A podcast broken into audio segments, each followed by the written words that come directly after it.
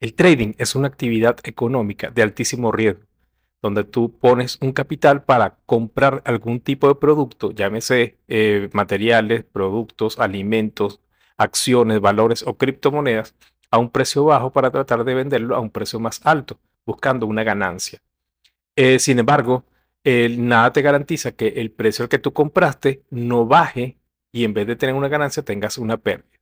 El trading no es una inversión. El trading es una actividad económica donde tú eres tu empleado y además tienes el plus de que estás arriesgando un capital. Por lo tanto, debes estudiar, aprender y medir muy bien tus riesgos antes de, hacer tu incursión en el mundo del trading. Criptos no son trading. El trading es una parte de la actividad que puedes hacer con criptos, pero hay mucho más. Saludos.